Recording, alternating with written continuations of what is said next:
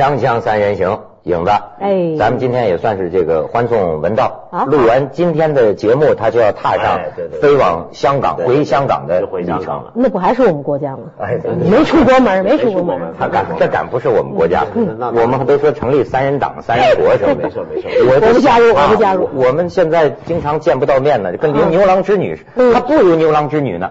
牛郎织女一年。啊，比比牛郎织女，牛郎织女多了是吧一一年见一回，我们家差不多像月经，对月见月见 一个月见一回。我天天都看到他呃开店八分钟，啊是吧忠实的粉丝。对，这还好，他把我说的像月经似的，一个月来一回，是吧？有的人来两次，哦，是吧？嗯，啊，那就叫不调。对，这影的是内行，影的是内行。对对对我我我就我我我从生下来就闭经了嘛。我瞎说啊，不是，就是他来那天，你知道吗？还有我还有朋友，就是元宵节当天，你知道吗？降落北京的飞机上，所有乘客风雪交加呀，啊，不是风雪不是，吧在风雪交加之中，地面上好像淮海战役。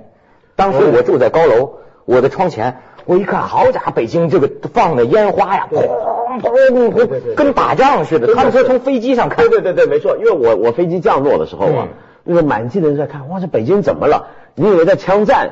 这整个城市各个角落都在枪战，嘣嘣嘣，那个烟火，好像法国大革命爆发了是吧真的？是那样。哎呀哎呀，这人民在暴动了。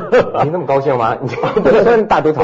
我就瞬，我当时看这个，我脑子里一下浮起浮现起，我小时候我们老师就就经经常教我们要有全局观念啊。嗯说现在啊，全国上下一台戏，我觉得我真是好像唱戏盛世盛盛。你让我去故宫，我不是跟你说吗嗯？它全油漆新了之后啊，嗯就像个大戏台。就是大红大紫、崭崭崭崭新的，你觉得像进了京剧世界？你知道啊，就是原来这是全局观，说全国上下一台戏，我现在倒是从戏剧学的角度哈，哎，我真的有点这个感觉。呃中国人有看戏的传统，你发现没有？不管说这个东西，从皇宫里到胡同里看戏，这是中国人一以贯之的一种爱好。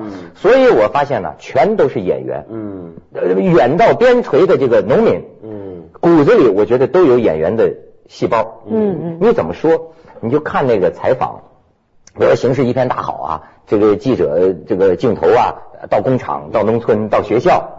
哎，我不是说我那个什么啊，小人之心度君子之腹，可能人家讲人家是一片赤诚，咱们可能觉悟还不如群众，对吧？但是你确实觉得啊，这是一说，你比如说拆迁户哈，好啊好啊好啊，我们这拆了房子换新房了，政府对我们很关心了。好，你到那个什么呃，对下岗职工那种聚居的那种，咱就说什么贫民区那种哈，好啊好啊，领导人常来看望我们，给我们送东西啊啊。你我原来当过记者啊，我就发现啊，当你面对当老百姓面对镜头的时候，咱就不要说官员，当老百姓面对镜头的时候，他进入了一个特殊的状态。表演状态。所以呢，这很奇怪。这本来呢，这社会学理论里面就有一派，就提出一种舞台理论、表演理论。嗯我们不是老说人生如戏嘛，对不对？他专门用这个观点去看每一个人呢，都有前台后台。就是在日常生活交际，即使美国人也是见面都说，哎嘿呀哈，你怎么样？今天怎么样？如何如何？每个人都这样。但中国最特别的地方在哪？用这套理论来看的话，中国最特别的是，我们的舞台啊是呃非常固定、非常程序化的。为什么一有镜头就会这么说话呢？这都是被教育的。是你大脑里肯定有这软件儿，它自动的嘣嘣嘣，啊，而且这个教育不是说学校，学校老师肯定不会说各位同学，你们以后遇到镜头怎么说，不是，就是我们天天看电视，没错。在别的人身上学过来的，觉得进入电视画面就得这么说话。也就是说，我可以负责任的讲，也不经大多数情况真的不是说记者诱导对对对强迫你他。进入这种前台的状态的时候，他真的是由衷的。你哪怕你看看孩子，嗯对他耳潜移默化的耳濡目染的，他就会变成这样。影子，你不是说你你在上海看见一记者拍的也是对，你知道电视这个东西，老百姓为什么会由衷的就变成那个前台的状态，锃明瓦亮的？你要提着绳儿，那就是因为这个这电视这个东西在中国老百姓的生活当中，他所起到的举足轻重的，他对神话到了一个地位。就你说的，刚才说像灵堂一样，我上海，我说了吗？你说了，你肯定是像教堂，教堂，啊啊，嗯，嗯，上海电视台最近有一个上海电视台，不是一个上新的频道，要不然这个脸丢的更大发了。他他他他曝光出来一个事儿，曝光了啊，曝出曝光出来一个事儿，嗯。裸体了一个事儿，嗯。啊，然后他说这个类似有一点像这个呃讲述老百姓日常的生活这样的我们的故事这样的一个节目，结果被揭发说所有的当天那个节目里边采访的七八个路人也好，送牛奶的、卖报纸的，全部都是他们家亲戚，三姑六舅嘛。这哥哥长得都很在像省事儿最近上海人民样子都很像全是他安排的，当然没有没有没有得钱，谈不上行贿受贿，但是也也判他一个这个利用职务之便嘛。就其实他没有什么坏心，就是他们家亲戚啊知道他在这电视台工作，就托他就说什么时候我们这辈子也没上过进，这怎么上去能多光荣啊，在单位同事面前多有面儿啊。我可以给你提供佐证。我跟你讲，我这个这现在不都呃闹两会呢嘛？啊，不是开开两会，开 两会，开两会。但但是现现现现在新人新风都好啊。我说的是多年以前。嗯我在大学新闻系的时候嗯，我可以作证啊啊！我在一个天呃不不敢说，我在一个 机构，我在一个传媒实习做实习生。嗯，我这哎我我好像跟你讲过嘛，做实习生当时两会记者都有采访两会代表的任务嘛。对对对。我有一天在这个办公室的门外，我偷听到，我说里边正在进行采访呢。听里边是说，呃，我是山东来的代表，我们今天参加这个两会，什么那那个又拐另一种口音，咱不会学哈啊。我是河北河南的代表，我这怎么怎么怎么说说说说一片光明，对吧？后来我打开门缝一看，俩记者，自个儿你学山东口音，我学河南口音，你知道吗？就就是因为那个时候可能是形式主义泛滥的年代，就是他大概觉得去到那儿挤也挤不上，费那劲干嘛？说的词儿不都差不多吗？还不如回头咱自己在屋里伪造嘛。你想，这对我当时实习生啊，我为什么后来这个新闻媒体之路一片光明？我就一学懂了，顿悟了，你知道吗？我都不像那些傻学生了，我这彻底明白这怎么回事。这个性质跟我们上海人民还不太一样。我觉得上海人真的是真诚，他想上个电视露个脸，他真的是中国老百姓真的爱看电视，所以你们爱看戏，爱看戏，但是问题是两者是有关系的。你说那种状态，说要上喜欢上舞台啊，喜欢露脸，喜欢让人看，但问题是他上去之后给什么人家看呢？他要表演的就是小时候看到领导说话是怎么说，所以你不觉得吗？有时候我们有一些的呃代表啊，人大代表或者领导说话，你会发现，哎，连村干部说话都要端着一个国家领导人的模样，就他觉得这个这个状态就是这个状态，他得完全跟随那个状态。谁说咱们是戏剧大国？谁都是天生的演员，是的就你你甚至你不想当演员都不行。你对对你哎也不是说这，你台湾不也是一台戏吗？对，打我这就我脱了圈，这全是戏啊，打架。然后而且呢，他咱台湾去一下广告吧，要不咱装的太大方了。锵锵三人行，广告之后见。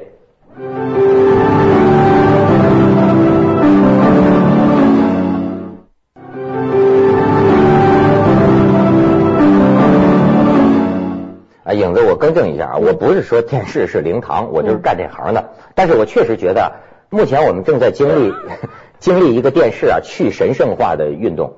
这个去神圣化有好处的，就不能把电视、把媒体当回事儿。电视上的人是说话有可能错的，不能信的，他可能在装蒜。对大家也都这么看，其实言论自由也就挺好。但问题是，我觉得最奇怪是，你觉得过去大家信吗？也不信。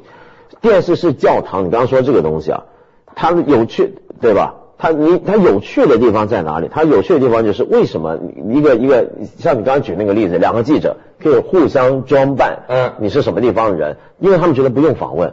为什么他们觉得不用访问？因为那些代表事实上也是这么说话，说的是这套也是这套话，说的跟你还对，没错，嗯。那么就表示呢，所有人都知道，一个人一进入电视被采访说的话，比如说呃某个地方发大水了，灾受灾了，很奇怪，中国国民的反应就跟外国人不一样。外国哪个地方比如说发大水，那灾民就哭啊，我的家怎么？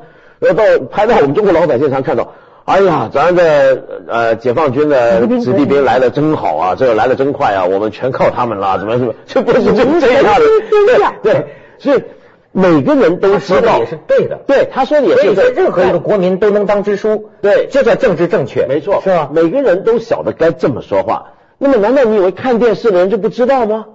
你以为为什么一个人一进进见到镜头，他就突然之间朗朗上口的这些话？这表示平常他看电视，他就已经很清楚你是在干什么，是怎么一回事儿。就说这个词儿是从哪儿来的呢？我在南风窗上看来，人家不是说灵堂，也不是说教堂，就说呀，你看的中国人也没啥信仰，没啥宗教，就大部分来说，那么他有一个东西，一般在家庭里，这个电视机都是放在过去类似于神龛、佛龛那那个位置。对而且你看，床前放，卧室放一个，三室一厅，每个房间恨不得都放一个。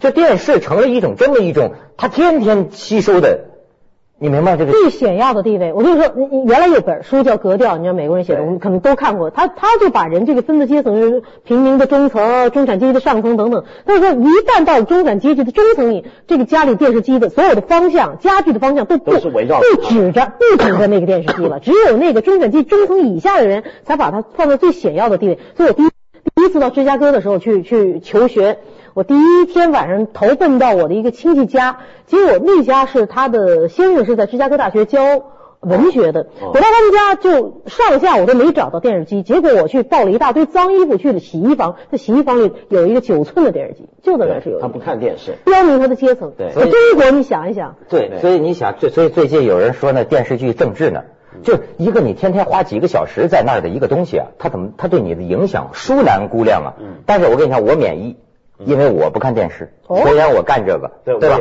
但我不看就是呃，就是我得警惕它。这个，呃但是我不，但当然别人看很好啊，我 你看这是装嘛。我很爱看电视，怎么办？就是啊，我特爱看电视。没有什么，就看电视很好，我没有说不好，我只是说，你像最近说这个电视，为什么讲电视剧政治啊？就是说那么多人天天在电视上看，比如说中国要盛世了嘛，他们要大国嘛，所以你看历数几次啊，康乾盛世，现在又秦始皇，嗯又康乾盛世，又什么盛世，是又什么大明王朝，现在就都在议论这事儿嘛。然后呢，与此同时，我发现有帮编剧啊不干了。就照他编剧说，就是一肚子苦水，苦不堪言。我跟你讲，我在这个杂志上看到一段话，与其说电视剧编剧，不如说电视台的从业人员。我们在这个社会里都有这么一种心境。我跟念念他说这种心心情哈，他这个时代的编剧们，或许是中国历史上最辛苦的编剧，他们立场暧昧。你看我就是人云亦云，整天见风使舵的。你看，那立场暧昧，面孔混杂不清，他们是那么不纯粹。他们既想迎合政治，你想两会我得迎合呀，对吧？但是又不愿意沦为宣传工具，又不愿意你们骂我，你你这人是吧？然后呢，既想赢得观众，又不愿意放弃高傲的启蒙精神。面对市场和金钱，却满口的政治预言，宣称要用历史的火炬去照亮未来的黑暗。嗯，嗯，就是你现在的很多那种康熙皇帝啊、雍正皇帝啊，人家现在也有些人骂，就说，即便是好皇帝，难道能作为中国走向现代化的一个什么样板吗？而且尤其是就是感感觉从棺材里喊出来那主题歌，他们说雍正雍正大帝的还是康熙呃王朝那电视剧主题歌对我好像再活五百年，就就骗子都再活五百年，你再活五百年，现在就还是封建王朝，你说是中国该怎么办呢？说这个东西，其实呃很多国家都常拍这种历史剧，嗯比如说日本呢，它最有名有一种叫大河电视剧，你有没有听过？什么叫大河电视剧？是日本一种传统，就每年一度呢，它的一些大的电视台，像 NHK 这些，他就会以古装为题材，比如说什么战国时代那些织田信长啊、嗯丰臣秀吉啊、德川家康这些人物。就搞一套，然后一帮名演员就搞古装，也是大制作，要恢宏要大气，就来一下子，这个大河剧啊，大河剧，大河剧，然后呢，大唐剧，对，不不，它河是河流的河哦，就表示这个历史长河啊，哦浩荡不尽，源源对对对，哦源源不尽是这个意思。啊美国少一些，可能就因为这个国家没有这个历史，他对他拍的这个历史剧少。对哎，在这对。苏格兰来回来去的那个，没错没错。勇敢的心，对，那一段啊。那，我觉得现在呢，其实很多国家都有这样的剧，英国也是常拍这种剧，但是我觉得他们拍出来不一样。日本跟中国比较像，都喜欢。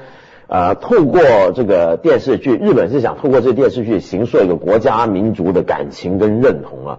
但我最近看完一个电视剧，是美国去年前年吧很红的一个电视剧，叫做《罗马》。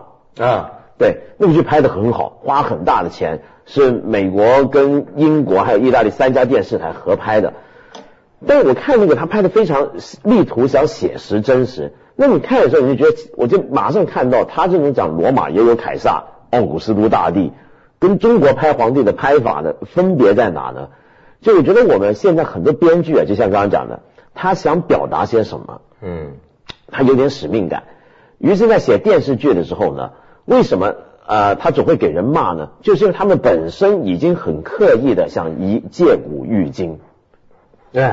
他拍一个皇帝，拍一个皇朝，比如说拍大明皇朝，你看明朝的腐败到了什么程度，就总是想借着这个来谈今天的事儿。嗯，历史预言嘛，历史预言。那么这是因为直接拍今天的事儿可能有难度啊，有限制。那我借着历史来说，但是你越是借借历史来说呢，大家又又又就越容易联想到，哎，你这不是拿封建皇朝跟今天比吗？你是不是想复辟吗？所以他给自己埋一个坑。他的想的，其实他还有，所以为什么我说这个心态暧昧、面孔模糊啊？他想的。借古喻今，嗯，讲老实话，还不是说那种独立知识分子或者什么，他跟我们当年在电台报选题一样，也是这次这个呃省委宣传部和啪下来说下个月我们准备抓什么工作，主旋律主流，然后呢，你作为媒体啊，你去找典型，就好比说他也是跟着主旋律，比如说，好家伙，说中国上中国上市不是中国上市，中国盛世了，中国崛起了，好。我琢磨琢磨，中国历史上有几大盛世啊？嗯啊，好像说康乾盛世，GDP 好像在全世界第一。嗯，他就拿这样借古喻今，你知道吧？但这样就有个很大的问题，什么问题呢？呃，为什么我觉得像美国或者欧洲他们拍的历史电视剧，你会觉得好看一点、干净一点？就是他不想借古喻今，他或许。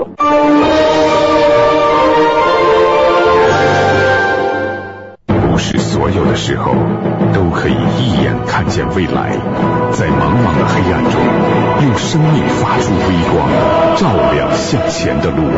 实干闯未来，午夜神使夜。换种方式享受生活，从未想过温暖梦想，与我如此贴近。皇朝家私，我的家，香港皇朝家私。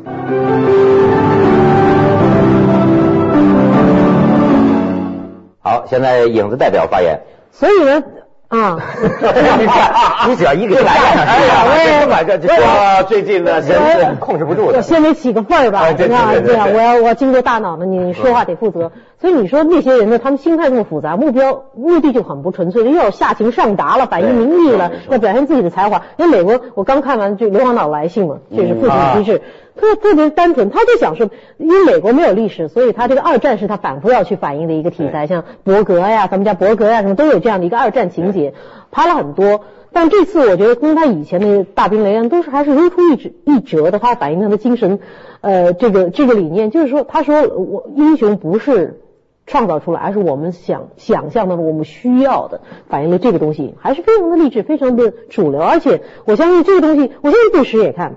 我相信呃，其他的领导也看，所以但是他这个是统一的。可是我想，我们这边的编剧他们在做这些东西呢，他想反映给百姓的，跟反映给领导的是不一样的，不一样的东西，完全不一样。你说那个没错，他美国总统可能也会看美国的电视剧、美国的电影，但美国的电视剧跟电影的制作人在拍的时候，绝对不会想布什看了会怎么样。嗯，我们呢，就是拍东西的时候，我们总在想着啊，有时候是想讨好上面，有时候不是，有时候是知识分子情怀。我有责任把我们对国家未来的想法透过一个历史剧传达给上面，或者我有责任把老百姓的声音，哎呀，给上头看到，给上头听到。那么，所以呢，每个人在拍的时候，心中都有一个模糊的观众站在上面。你以为不要这样子好不好？我觉得，你以为我们国家总理啊，你以为国务院总理，你以为国家主席就那么有空，天天坐在那看电视？哎呀，今天我啊有啊啊！历届总理都很爱看凤凰卫视，我知道，但是他一天到晚事儿不干就开着电视机。哎呀，这电视台这个历史剧，嗯，我懂你意思了，你的意思是怎么样？是吧？那但历史的偶然的契机就可以促进很促成很大的事情，比如说大国崛起，江湖上盛传大国崛起，就是因为他们那个编剧原来在三环上开车的时候，然后听到了一个东西，然后就写了一个方案，结果这个方案怎么怎么呃报上去了以后，结果这个政治局的话觉得这个机器人很好，批了很多的。钱，他们等待着这样的契机，命运的转机。我跟你说，而且这这就是他这个想法，你甭是，即便你什么情怀，我觉得也有个问题。就像人家南方庄这次还说说好，秦始皇一统天下，合并一并六合，这被你们当做丰功伟绩；或者 GDP，比如说康乾盛世，对对，GDP 最高的，这被你们当做丰功伟绩。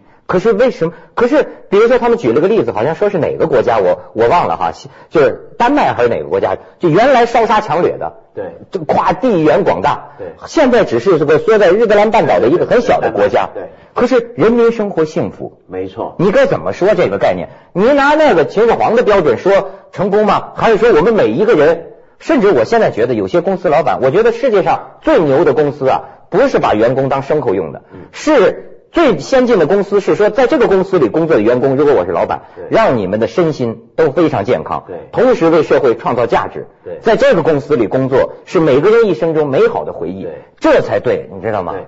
所以我觉得现在呢，我们那些电视，你是想要上面下情上达是吧？他也有在下情上达，这个目的对对对。那我们刚刚说的，有些地方的人，他拍电影、拍电视剧，他当然也批判现实，有个政治理念，但是他不是给上面的人看，他是为了告诉老百姓，我们该这样子来看政治。那么当然，我们的电视剧像《大国崛起》这个纪录片，它也是一个公众的讨论的契机跟教育的机会，但是它。隐隐然还是有那种要给上头看，要这这这这这，全国现在在大，什么都要大，公司要做大，国家要大，然后人也要大，甚至还要活得长，再活五百年。这路子恨不得。哎呀，我一听这歌，我就想起那个老老皇帝的棺材上，我要，他才在这敲着呢。